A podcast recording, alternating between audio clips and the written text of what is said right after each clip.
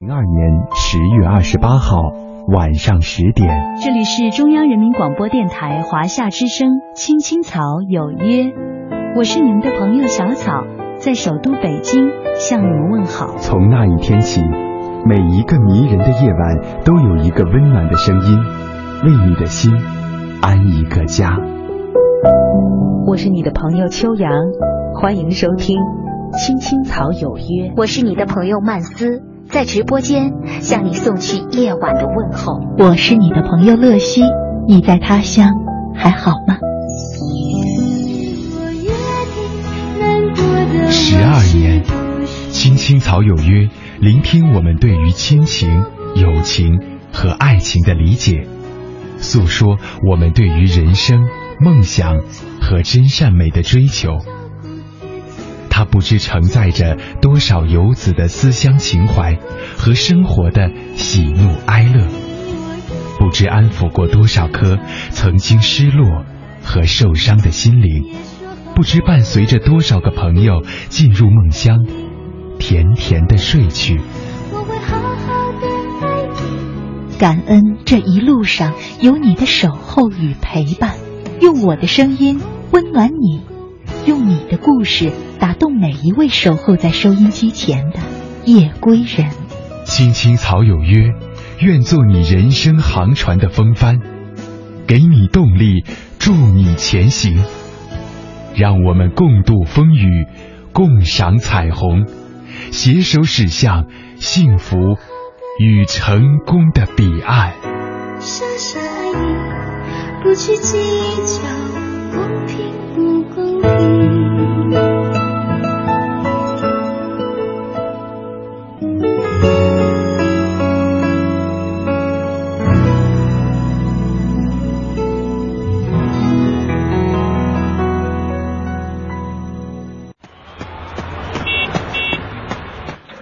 人生路上，我们在十字路口徘徊，向左还是向右？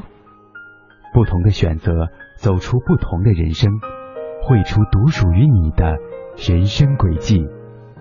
青青草有约，向左走，向右走。未来有一个人在等待，向左，向右，向前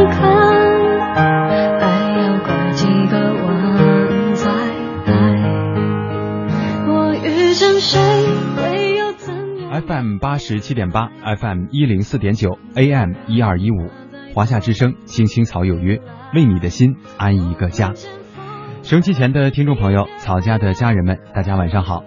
你耳边响起的这串声音，来自北京市西城区复兴门外大街二号，中央人民广播电台五层直播间，华夏之声，青青草有约，我是李音。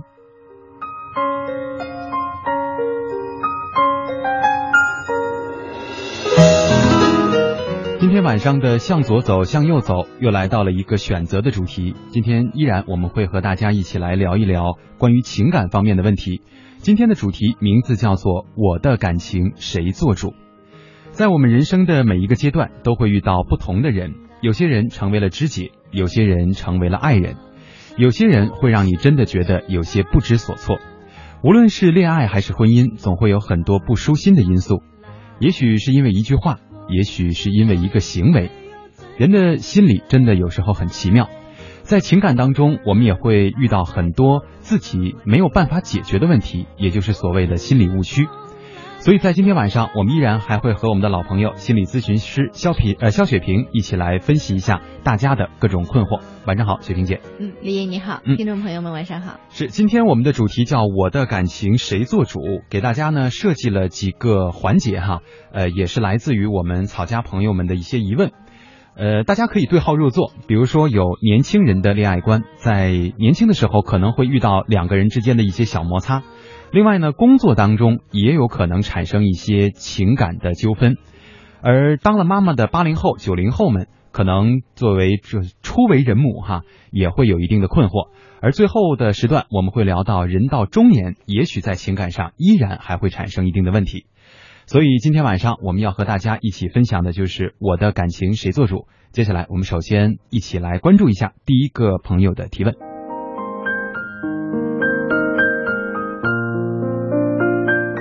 首先，我们要和大家一起分享的是年轻人的恋爱观，其中的一个问题啊，来自于我们草家的一位朋友，叫孟杰。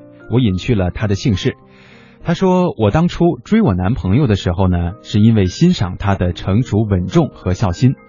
他已经二十六岁了，我今年二十，交往了五个月。他叫我今年回去跟他过年啊，明年明明年就可以结婚。我当然是很开心。”但是我不知道他和我一起是不是急着结婚。我问他，他说以结婚为前提的恋爱不是很好吗？在梦洁看来呢，他说以结婚为前提的恋爱确实是好，但是他的问题是不知道这个男生和他结婚是因为着急结婚呢，还是因为爱而结婚呢？另外他说平时呢，呃自己呃不开心难过都不会和男朋友说，因为呢自己的年纪确实比他小了很多。怕他认为自己不处不懂得处理问题，没有这方面的能力，生怕自己有做的不对的地方，现在就产生了一种逃离他的感觉。这是他问题的其中一部分啊，关于这个情感方面的。呃，就这个他现在的疑惑，我们首先想问一下雪萍姐了。这个我关注到的他的重点就是不知道男生选择和他提这个结婚的事儿，是因为自己心态着急，还是因为爱他？这个确实是有很大的分别，呃，但是女孩子真的都这么敏感吗？呃，也许是有一些女孩子敏感吧，我想应该不是每一个人。嗯，但是我说到这个地方，我很想说，确实是会有一些女孩子为了结婚而结婚的。为了结婚而结婚，对呀，就是年龄大了呀，然后家里人不断的催呀，就说哦，好吧，这个男的好像我也不讨厌，我就嫁了吧。嗯哼。但是很少，很少有男人也这样子。嗯，其实大部分的男性，他们表面看来是很理性啊，然后很现实啊，但是其实如果真的回到了情感关系上的时候，很少有男人去娶一个他一点都不爱的女人，很少的。所以说，他这个问题里，其实更多的答案应该是因为爱，对吧？但是人家才交往了五个月呀，这个爱情的火花可以摩擦的这么快吗？嗯，我倒是觉得梦洁需要把你的这些担心呀，你的这些想象拿出来去跟你的男朋友进行交流。嗯，就是你你你最好是去问他，而不是来问我们。你要去问他说，嗯，难道我们才交往了五个月就能到了结婚的地步吗？你是呃因为爱我你才想跟我结婚，还是说你只是想结婚了？嗯。嗯，我觉得你把这个问题拿出来说。对我曾经其实觉得自己还是比较好理解那种闪婚族的哈，嗯，但是我可能对于闪婚的这个概念没有她或者是她和她男朋友之间的这种感觉或者是呃想法这么快。这个正常来讲，我觉得闪婚可能比如说认识一年啊或者不到两年吧，这这是一个底线哈，就是这个时间段之内说两个人决定说啊不错，我们选择结婚吧，这个我觉得这叫闪婚。但是如果说五个月就能够擦出这样的一个火花，就能够说我们两个人的结合是因为有爱，呃，我觉得是不是还是太怎么说太太太草率了？五个月的时间，可能对于很多人来说，尤其是完全的陌生人，又不是说呃他是我的同学，他是我的同事这样的关系，可能每天都在一起的话，呃，也仅仅就是对对方有一个相对比较详细的了解。但如果说知根知底，可能还做不到。所以说五个月的时间就能够草率，我我说的草率可能加点加点引号哈，因为我个人会认为是比较草率的这种呃恋爱观，你觉得正确吗？嗯，也许没有什么正不正确哈，只有那种呃，就是你这样子的结合对于未来的幸福生活的帮助，嗯啊和坏处，从这个方面来说吧。对，其实呃，为什么我们结婚之前需要恋爱？确实是因为在恋爱的阶段，我们可以有机会去彼此了解，嗯，尤其是有机会去培养爱情。因为通常人们结了婚之后，就是好像这个鱼钓回来了，就不太愿意再每天去 呃喂喂那个鱼饵了哈。所以在恋爱的时候培养感情，包括。括嗯增进彼此的了解，所以确实是五个月的时间对于这个部分是不太够的。嗯。一般来说，恋爱可能最少是要一年的时间，对，也就是闪婚的这个概念，你看底线至少应该有一年的时间、啊嗯对你至少一年的了解。对，还有就经过他的这个问题呢，我突然想起来，前两天啊，有人在我自己的节目当中也问过我类似于这样的一个问题，呃，是说就是两个人的这个结婚啊，有的人说，呃，我们结婚呢是需要有激情的，对吧？这个看对眼了以后啊，互相了解了，相对了解了以后，咱们就得靠着这个激情，咱就得接。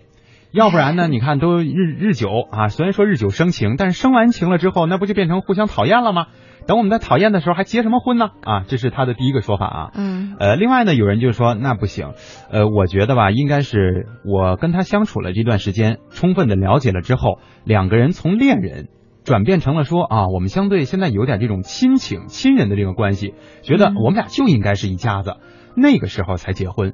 所以我觉得跟他这个问题其实也可以相对靠一靠，就是你觉得到底应该是哪一个状态结婚是相对比较不错的？咱不说对错了哈，嗯相对比较好的呢，嗯，当然是第二种。当然是第二种。嗯，就是我们相处了一段时间，彼此有一定的了解，哎，我们觉得我们追求的生活的方式、生活的愿景是比较接近的。嗯，我们在价值观层面的差异也没有那么大，而且呢，我们是彼此欣赏、彼此接纳的。通过这样子的一段时间的了解、接触之后，我们觉得，哎，我跟这个人在一起觉得比较安全，我可以在这个人面前去做真实的自己，而不用担心被嘲笑和被伤害。那我想这个时候。瓜熟蒂落，结婚是顺其自然的。嗯，但是来谈一下梦姐，她现在其实其实你跟男朋友还没有到了可以结婚的地步，因为你感觉跟男朋友在一起的时候，你并不是那么的放松，你不能去自然的做自己，你会担心他看到真实的你的样子之后会嘲笑你，甚至说会伤害你，会贬低你。嗯，那我想你们的关系还不太安全，那个信任的东西还不够。信任度不够高。对，所以这个时候来结婚的话，其实对以后的婚姻关系发展其实是有很多隐患的。嗯，对，刚才雪萍姐说的这点也是我觉得第二个她非常有矛盾的地方哈，嗯，因为她一开始就说了，我当初追我这个男朋友是因为欣赏他的成熟稳重啊，这是其中的一个要素。嗯，那为什么现在又不开心、不难过，又不敢或者是不愿意去跟他说了？因为我觉得，如果要是一般像说，我就愿意追求这个成熟稳重的男孩的前提，就是我可能本身是一个依赖性比较强的一个女孩。嗯，呃，我希望能够从他身上得到这种安全感和信任感，所以反而是他没有去做到这一点。然后呢，可能在这方面又又会觉得，那男朋友他又不会主动问问我嘛，是吧？一般女孩是不是都会有这样的心理？是的，对，嗯、就是有一些女性还不一定是女孩哦，嗯就有一些可能年龄已经有一定的年龄的女性，她也容易总是希望，呃，我有一些不没有说出口的需要和期待，然后对方能够准确的读取到，嗯还在我还没有说出口的时候，他准确读取到，然后及时的奉上，恰到好处的给让我感受到他的爱。对，我想说，这是一个小婴儿的需要，它不是一个成年人的需要。嗯，因为这个确实以以我从一个男性的角度上来讲，太难了。是，这个正常来讲，虽然我们比如说我们在座的两位啊，一位是心理咨询师，一位是主持人，可能从心理的这个方面都相对的有一些涉呃涉猎哈、嗯相对的有一些了解，所以说从别人的行为啊、语言啊、眼神啊这些副语言上，可能相对能判断出来一些。呃，有这个需求，但是却对于绝大部分的人来说，可能很难做到说啊，你表现出来，你没看到我捋了一下头发，就说明我怎么怎么样。哎呀，我觉得这样如果去谈恋爱的话，好像就太累了，是吧？因为我们要理也要理解，就是你为什么会有这样的需要。嗯就是你这种需要，其实就意味着你希望对方全副身心，他生活的全部的内容，所有的注意力、时间和空间都给你。嗯，全部都给你。那什么情况下一个人可以得到另一个人如此大的关注、如此大的付出呢？就是当当我们还是小婴儿的时候，妈妈刚刚生育完，她也不用做别的事情，她的而而且呢，在生育的时候有很多催产素的分泌，可以让这个妈妈对孩子简直是那种。呵护对啊周到到嗯让外人难以想象。当然，在那个阶段，你是可以得到妈妈的那种二十四小时无时无刻的关注。嗯你稍微撅撅嘴，妈妈就知道你饿了；嗯你刚刚晃动了一下身子，妈妈就知道你尿了。总之是这样。但是问题是，等到我们过了那个婴儿阶段，当我们是一个成年人的时候，其实没有人能做到哺乳期的妈妈那样周到细致的关注的，做不到的。对，这是结梦啊需要理解的一个事情哈。嗯，另外，他在这个给我们的留言当中还提到了自己关于上班的一点疑惑哈。他说现在刚刚开始上夜班，呃，这个男朋友啊也不太会说一些关心他的话，因为刚开始呢上夜班状态也不是很好，觉得很难过，就是很难能够挨过去啊。说现在在犹豫做不做这份工啊、呃因为自己女孩子嘛都会有这样的一个心理，说上夜班很容易变憔悴啊，变老哈。嗯呃，他说爸爸妈妈呢是叫他一定要坚持下去啊，因为这样呢可以离自己的父母能够近一点，这也是他的一个困惑。也就是说，提到了一个青年人是否在自己所谓或者是自己觉得恰当的时候要脱离父母的这样的一个问题，对吧？嗯这个男朋友的事儿，刚才其实我们已经大概跟他说了，呃，不可能说完全做到百分之百的这种关心，有时候可能他相对愚钝一点儿，呃，不，相对的是，当你需要他嘘寒问暖的时候，你可以跟他说：“我希望你在这个时间可以打个电话给我，嗯，我希望你可以来问问我，你下了夜班累不累？”不用暗示，可以，明示的哈，是的，嗯你可以去要求他，因为有些时候你要不提要求，对方真的不知道你在想什么，你需要什么。哎呀，但是现在真的有很多的女孩子啊，都是这种，就是说我为什么要给你明示？给你明示还叫谈恋爱吗？对，明示了就没意思了。对，就是要你主动关心我嘛，是吧？嗯那关于他工作这种，就是我刚才提到的脱离的这个概念呢，嗯就是嗯是不是到了这个阶段就应该是有这种自主的愿望了，或者是我就应该脱离我的父母，自己开开创一片领地了，这种这样的感觉。嗯，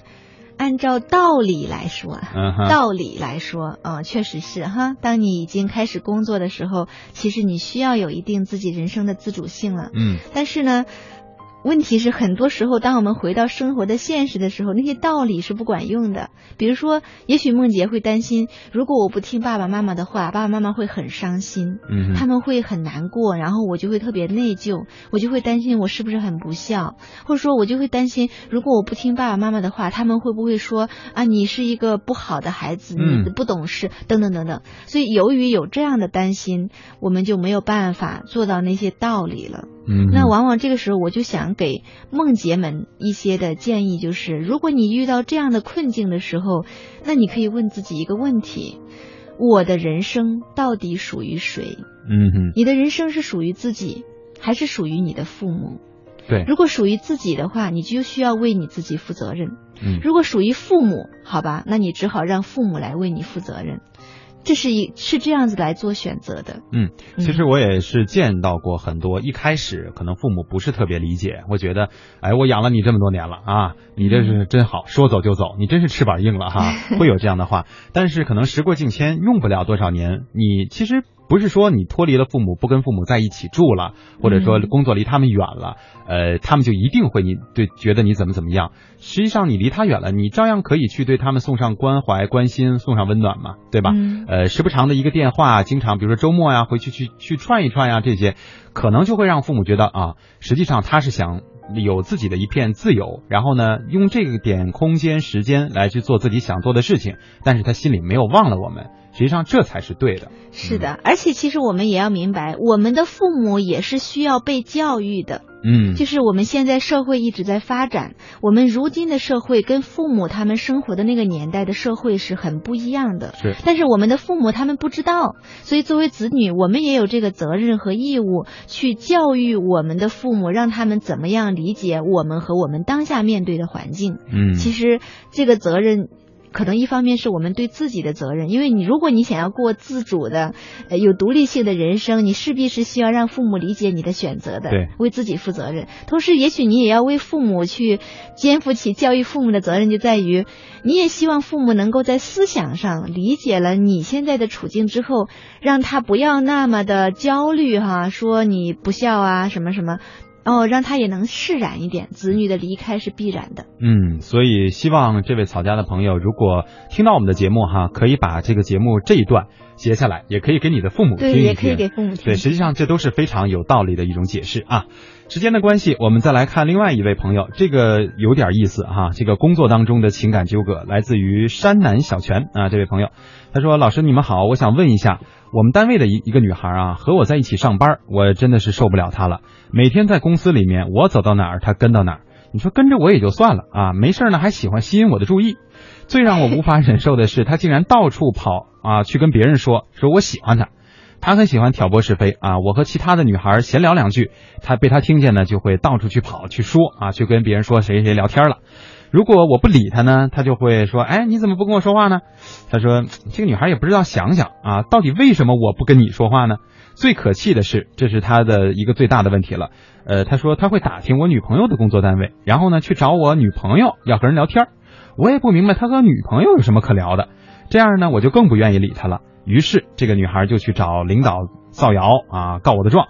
呃，而且她反映的情况是，他这个女孩已经和他的女朋友吵过一次架了，而且是大吵了一次。呃，他觉得这个女孩是不是严重的缺乏安全感？这是心理疾病吗？如果她真的这个样子的话，呃，而且她变本加厉的话，那我只可能越离她越来越远。所以他想问的问题就是，我怎么能够摆脱她？这个确实挺头疼的。呃，刚才你在读他的留言的时候，我就想笑。我觉得，这要是让那些呃又单身又没有人爱的男孩子们听到之后，得有多嫉妒啊！是。这但是确实是发生在他身上，这是一个真实的事情哈。嗯嗯，但是我会想，你也需要去问一下自己，嗯，是什么原因他嗯追求你了那么久，他都不放弃，是不是也有一个可能性？我会猜测是你没有非常正面的、很严肃和认真的告诉他说我不喜欢你，嗯，我有女朋友，而且我很爱她，我们会结婚的。就你到底有没有非常正面的、认真的去跟那个女孩子讲？对，他在整个的回复当中呢，也仅仅是提到了一句：“如果我不理他啊，他会怎么怎么样。”其实没有过多的这个解释。但是现实社会当中，其实这样的例子有，但是我觉得很少见。我听到的里面还有一点潜台词是还蛮得意的。对我，我也是觉得是。而且另外一个就是，我觉得呃，现在的女孩子好像更多的是愿意，就是我主动的去，呃，不，就我我愿意让别人去主动的追我，嗯，呃，做。作为这样的一个主动的人啊，或者是咱们说的那个什么点女王 这样的一个感觉出现，就是呃不行，或者是公主的这种类型啊，我我急需别人的那种主动的呵护，而很少是主动出击，而且像他的这个描述呢，就属于呃死缠不放的这种。呃，现在的这个女孩子，如果要是产生了这个问题，所以我当时选择她的这段回复，也是看到了她写说，这算是一种心理疾病吗？就是如果别人对你没有什么回复。呃，不见得说非要明说，对吧？就是我仅仅是没说什么，哎，我就是不愿意理你。我那简单的行为上啊，或者是简单的语言上，我能表现出来这种感觉。但是你还是要这样追着我不放啊，甚至是影响到了我的生活啊。因为他提到了跟他女朋友的这个之间的这个吵架之类的。呃，从这个女孩子的角度上来讲，算不算是一种心理疾病呢？不知道耶，因为我没有见到这个人，然后只是听你听这个留言的这位朋友就是单方面的描述，其实我们很难知道那个女孩子到底有没有一些呃性格呀或者心理上的问题。但是我很想，我很想说的是，这个女孩子这个行为看来还是有一些效果的。有些效果呀。对呀，你看哈，如果她这样一直坚持不懈的追下去，然后我们这个男男主人公都开始跟他女朋友吵架了。对吧？呃，然后他他说的是这个女孩和他的女朋友吵架。哦，是女孩跟女朋友吵架，不是他跟女朋友吵架。啊，是。哦哦，好吧。因为我看他这个行为，我就觉得可能是有点过了。因为就是要正常来讲说，就算是啊，我特别特别喜，比如说我特别特别喜欢你，然后呢，你又没有明确的说你也不接受我，或者是你的家庭或者你的这个呃恋爱关系已经确定已经很稳定了，那我可能我也会不断的向你去示好示爱。但是好像没有做到这一点，就是如果你就是怎么说呢，因爱生恨的那种感觉。如果你不接受我，我就毁了你。因为你看他又说什么跟领导告状啊，又传闲话呀，又这又那的。我觉得这个行为是不是就代表了可能是在心理上有一定的问题？嗯，也许这个人他性格里面有一些偏执，就是我们生活里面可能。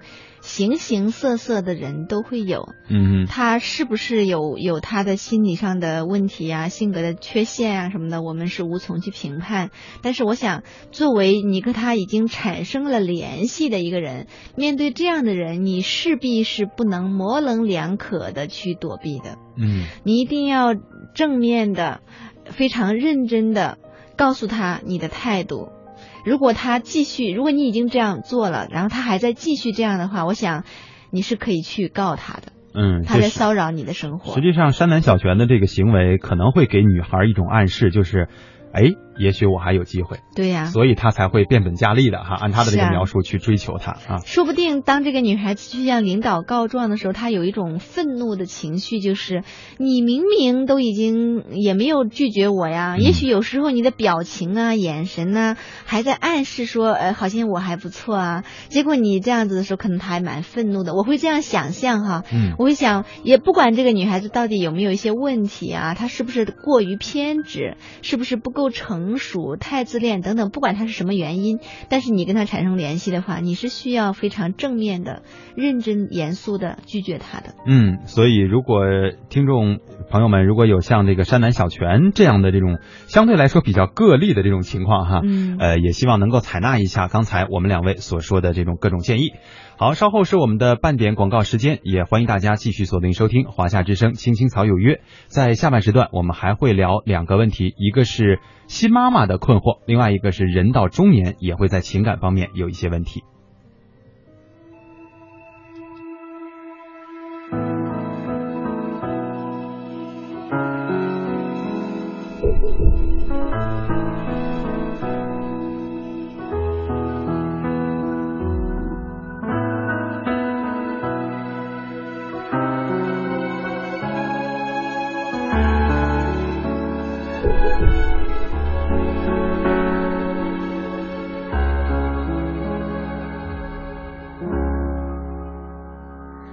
说起那条回家的路，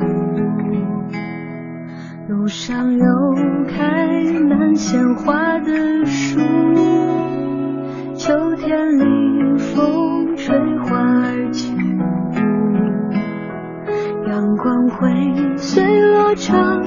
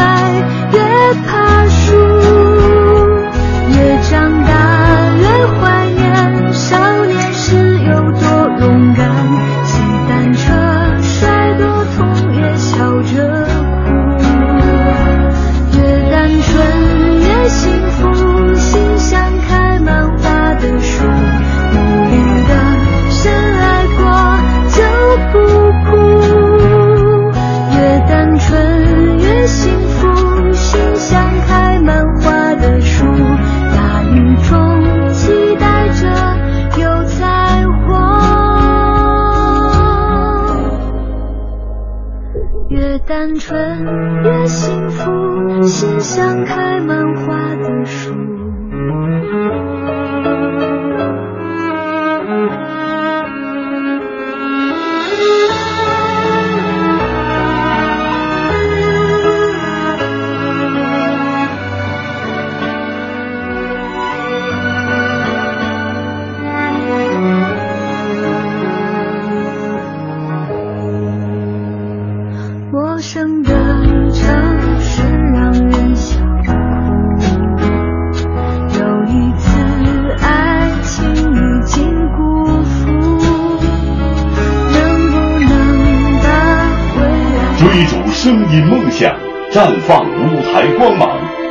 欢迎参加中央人民广播电台第四届夏青杯朗诵大赛，详情请访问央广网大赛专区。二零零二年十月二十八号晚上十点。这里是中央人民广播电台华夏之声《青青草有约》，我是您的朋友小草，在首都北京向你们问好。从那一天起，每一个迷人的夜晚都有一个温暖的声音，为你的心安一个家。我是你的朋友秋阳，欢迎收听《青青草有约》。我是你的朋友曼斯。在直播间向你送去夜晚的问候。我是你的朋友乐西，你在他乡还好吗？十二年，青青草有约，聆听我们对于亲情、友情和爱情的理解，诉说我们对于人生、梦想和真善美的追求。它不知承载着多少游子的思乡情怀和生活的喜怒哀乐，不知安抚过多少颗曾经失落和受伤的心灵，不知伴随着多少个朋友进入梦乡，甜甜的睡去。感恩这一路上有你的守候与陪伴，用我的声音温暖你，用你的故事。打动每一位守候在收音机前的夜归人。青青草有约，愿做你人生航船的风帆，给你动力，助你前行。让我们共度风雨，共赏彩虹，携手驶向幸福与成功的彼岸。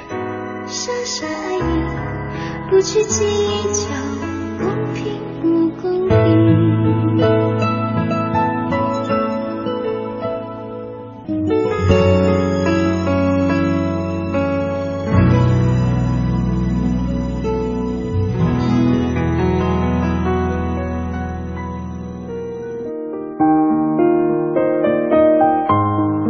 北京时间二十二点三十三分，这里是正在直播的中央人民广播电台华夏之声《青青草有约》，大家晚上好，我是李银。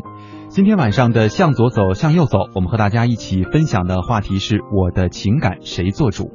在上半段的时间呢，我们和大家一起关注了两个问题，一个是杰梦发来的关于年轻人啊两个人之间的产生的情感的一些小小的纠葛啊，或者是心理上的一些相互忽略的东西。而第二个问题呢，我们说的是山南小泉为我们发来的一个回复，在情感在工作当中的一些情感纠葛，有一个女孩子对他真的是穷追不舍哈。那么下半时段呢，我们将会继续和我们的老嘉宾啊，老嘉宾了，这个心理咨询师肖雪萍，雪萍姐呢一起来关注这样两个问题啊。这个问题完全是应该说是雪萍姐的一个领域了，因为毕竟我还没有结婚，还没有孩子啊，主要是，呃，茵茵发来的关于八零后妈妈的一个困惑，其实九零后可能也会，也也已经步入到了这个阶段哈，当妈妈了。茵茵说她是一个熊猫妈妈啊，这个一会儿我觉得你可以帮我们解释一下。我也不太明白啊。好吧，谢谢，咱们继续啊。她说产检的时候呢，爸爸妈妈和家公家婆轮着护送她啊，老公呢更是每次都去。当她还陶醉在浓浓的关爱的时候呢，宝宝宝准时报到了，一下子就感觉全家人的注意力都转移到了这个宝宝的身上。出了月子呢，更是觉得家人已经把我当成一奶牛了啊，给足了粮草，就全然不顾自己的他的这个感受了。他说，宝宝百日之内呢都很爱哭，孩子一哭呢，家里老人就说宝宝饿了，于是就一致判定是茵茵的奶水不够。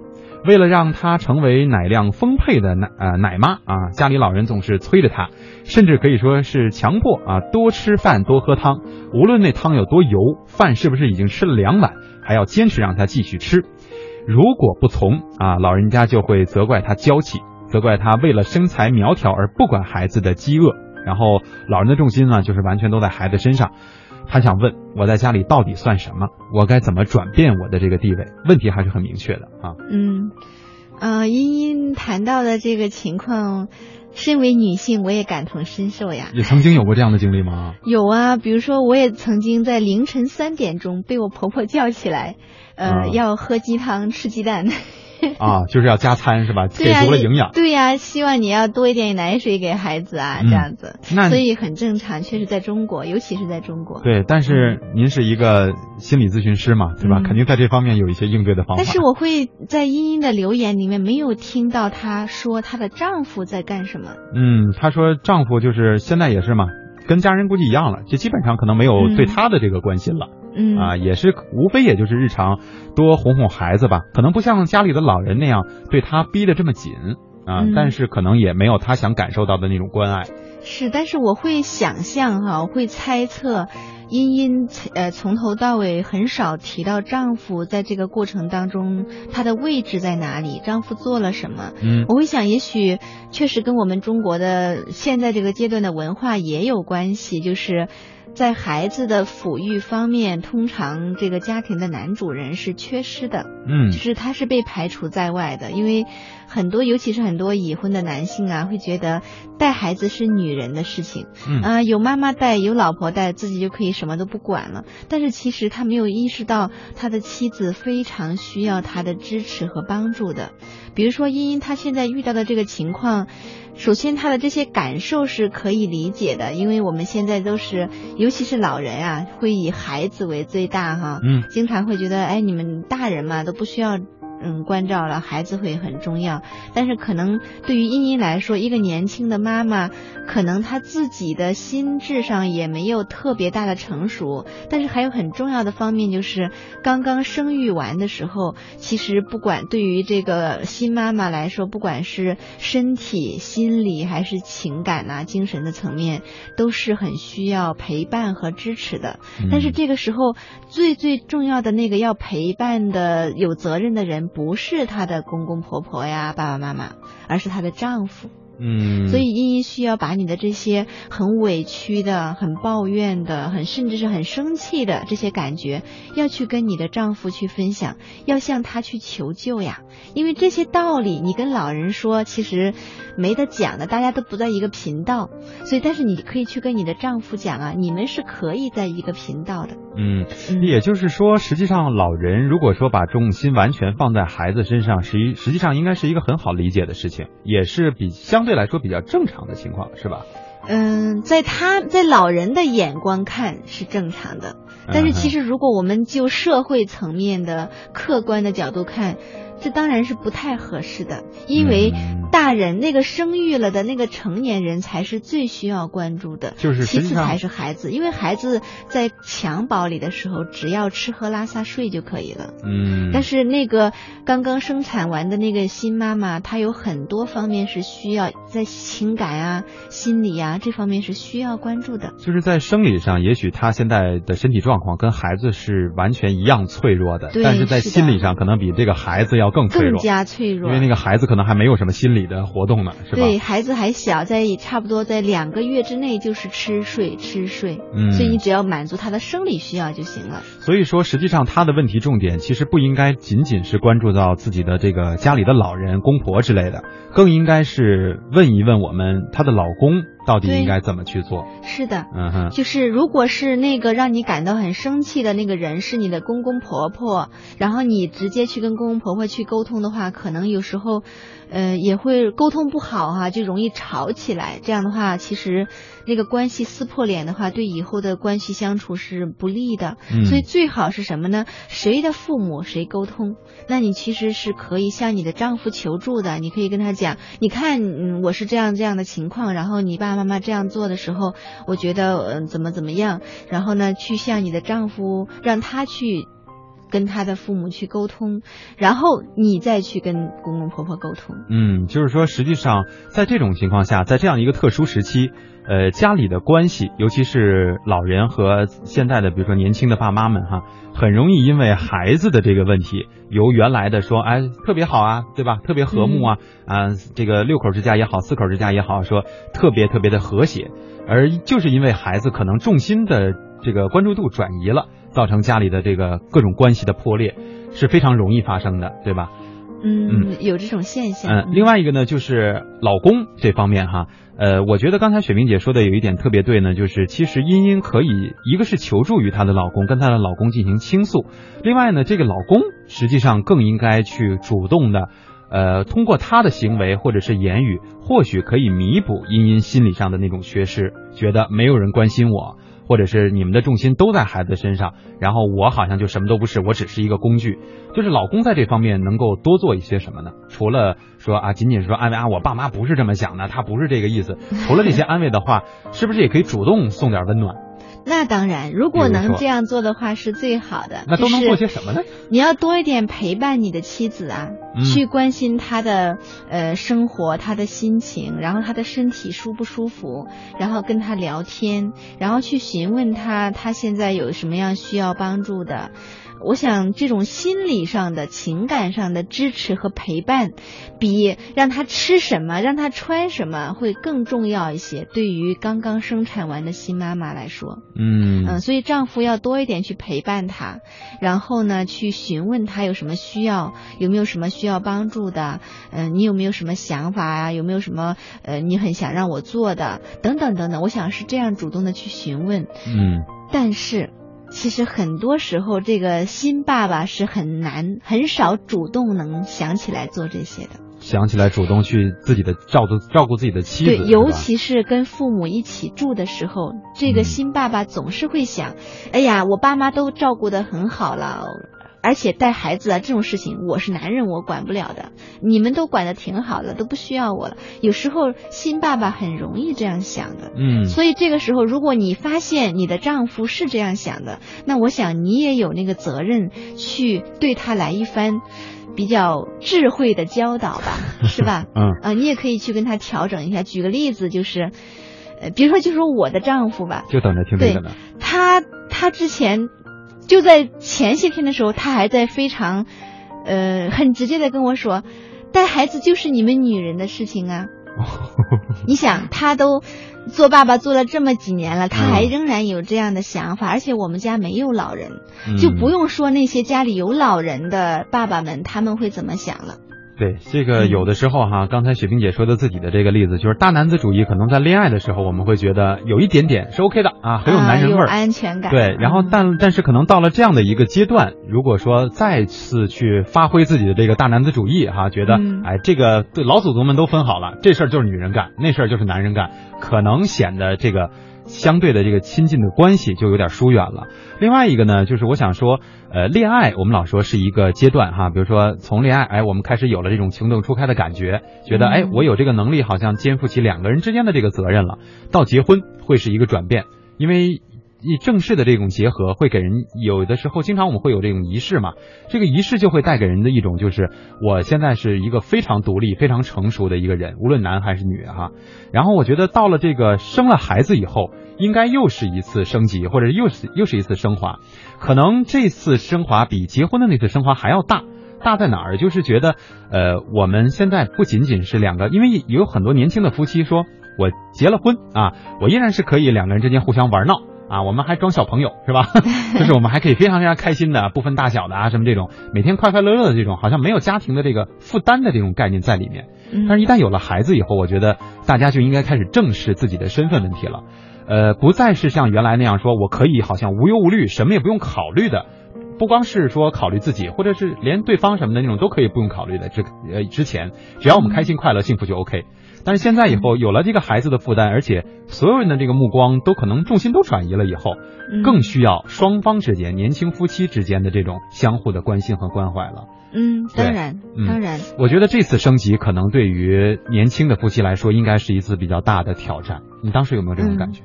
我倒是没有，因为你是心理分析师是吧？呃，可能有这方面的原因，就是，呃，我我会想说，就是可能我们中国的男性他会有这样的认认识哈，说啊，带孩子是女人的事情。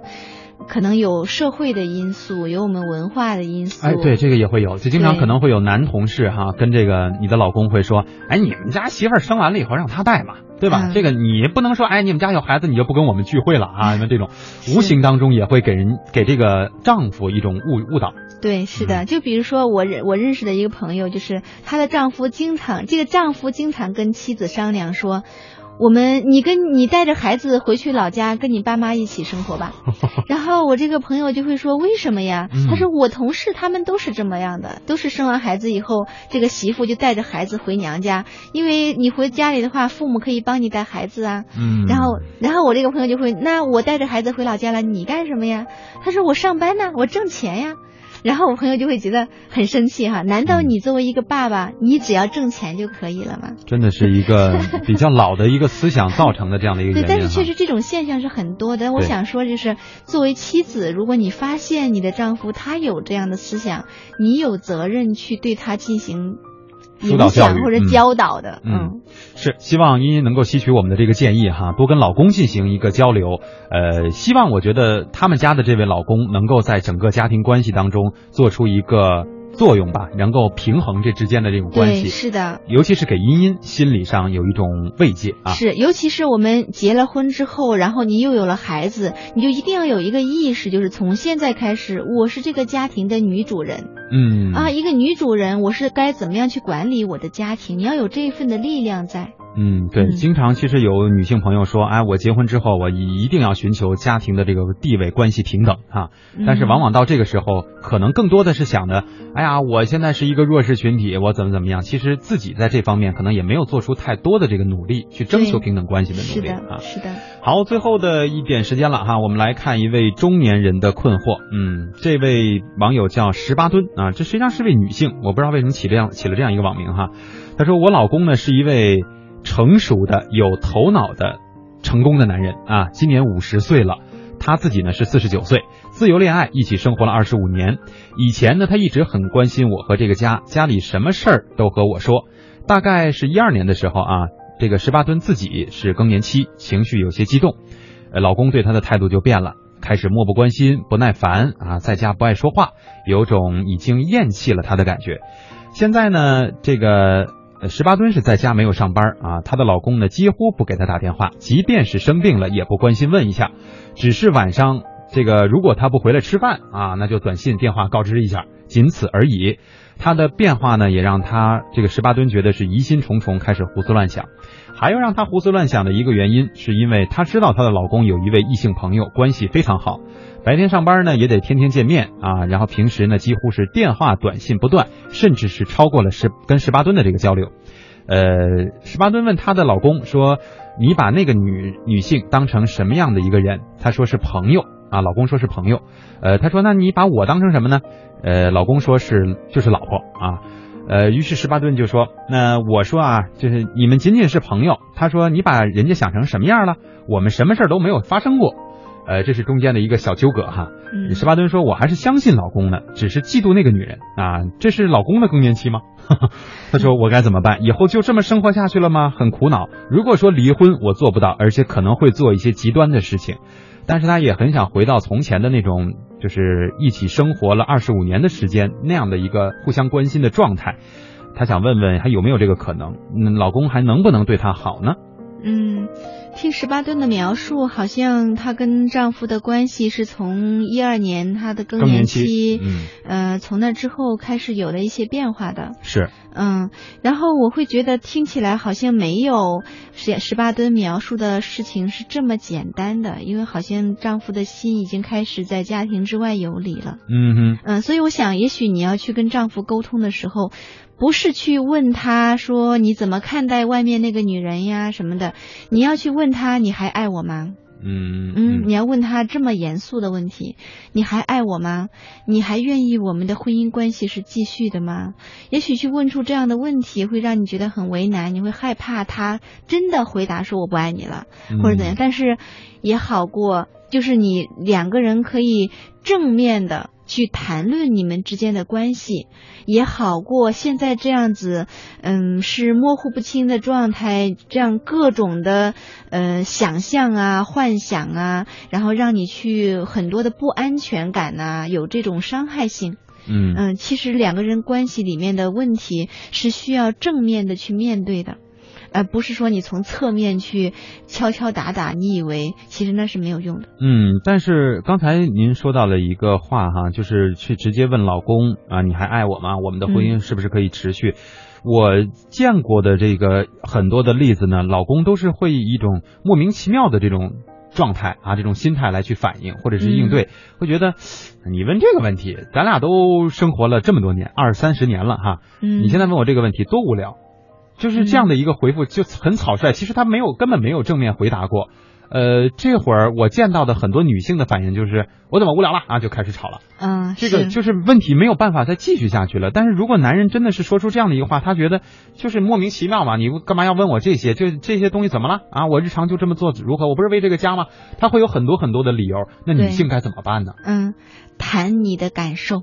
谈感受，对嗯，而且谈的时候呢，你不要只谈感受说，我很不安全呀，呃，我你你只谈这些，也会让这个男人无从去想象你的感受从哪儿来的。嗯所以你也会需要先陈述一些事实，然后再说这个事实让你是这怎样去想象它的，让你是怎样感受的。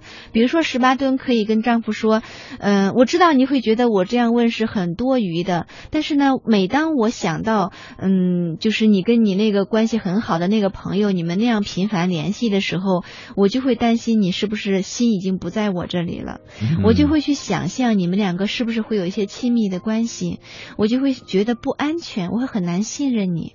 然后我也会想说，好像我们的关系就是在一二年，当我更年期那段时间，我可能有我的错，嗯比如说我情绪不稳定啊，我经常。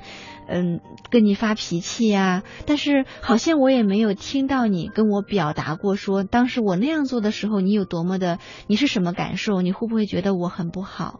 就是要嗯去谈论这些，对而不是去旁敲侧击。对，而且还有一个我在这里面要补充一句的哈，就是说的时候尽量的时候是尽量的是要说这个事实。对，呃，我觉得很容易两个夫妻在交流这个事情的时候，就容易变成了一种责备。对啊，就是是你当时也没跟我怎怎么样啊，那我现在这样怎么了啊？然后这这这肯定就演变成了一个完全完完整整的吵架，基本上就没有了这个交流的意义在里面哈。是呃，另外呢，她在前面一开始也提到了一位一句话，她对老公的评价是成熟、有头脑、成功。所以呢，其实这些表现看来，就是她老公，比如说天天出去应酬也好，各种什么呃饭局也好哈，嗯呃，不管用的是什么样的理由吧，其实可能也是比较好理解的，就是因为她既然要去成功，既然要去为这个家挣很多的钱，可能就会要有很多的这样的局面。呃，但是呢，有我也经常见到，就是老老婆拿这个男人就是没有办法了，因为有百可能百分之八十的这个老公会说这样的情况他是真实的，但是也有嗯百分之二十，对吧？他可以以这个理由去说啊，我去我今天跟人谈生意啊，我得谈呀，要不然怎么能拿到钱呢？啊，怎么怎么样的，就是以这样的理由来去搪塞，说嗯我晚回家，或者甚至我不回家。啊，嗯会有这样的情况，而女人呢，大部分情况其实她也不太相信了，有的时候她也知道这你这是敷衍我，但是他没有办法。在这个嗯时候，我们应该怎么去跟老公去进行交流，说让他能相对的说骗我们的机会或者骗女性的机会少一点。嗯，啊哈，刚才你有一句话提醒了我，嗯。就是呃，十八吨他在留言的时候说，我的丈夫是成功的、成熟的、有有有头脑的一个男性。嗯。那会让我想象，是不是在十八吨的心目中，一旦你到了这个年龄啊，你四五十岁了，你就会觉得自己好像已经没有魅力了，嗯，已经不是一个成功的、优秀的、能够匹配得上那个成功、有头脑、聪明的男人了。可能很多女人到了这个年纪都会有这样的困惑。对，嗯所以我在想，其实你可能有一个错误的自我认知，嗯你可能嗯。试着把一些注意力放在自己身上，而不是一味的去想要怎么样绑住你的丈夫啊，呃，想要怎么样防止他跟别的女人怎样怎样。其实我们永远都没有办法去管别人的行为的。嗯有时候哪怕你找一个二十四小时的保镖，天天贴身去跟踪他，他如果想要背叛你，他还是有机会的。是所以重要的是，还不如你放一些心思在自己身上。我怎么样把自己变得更加自信一些？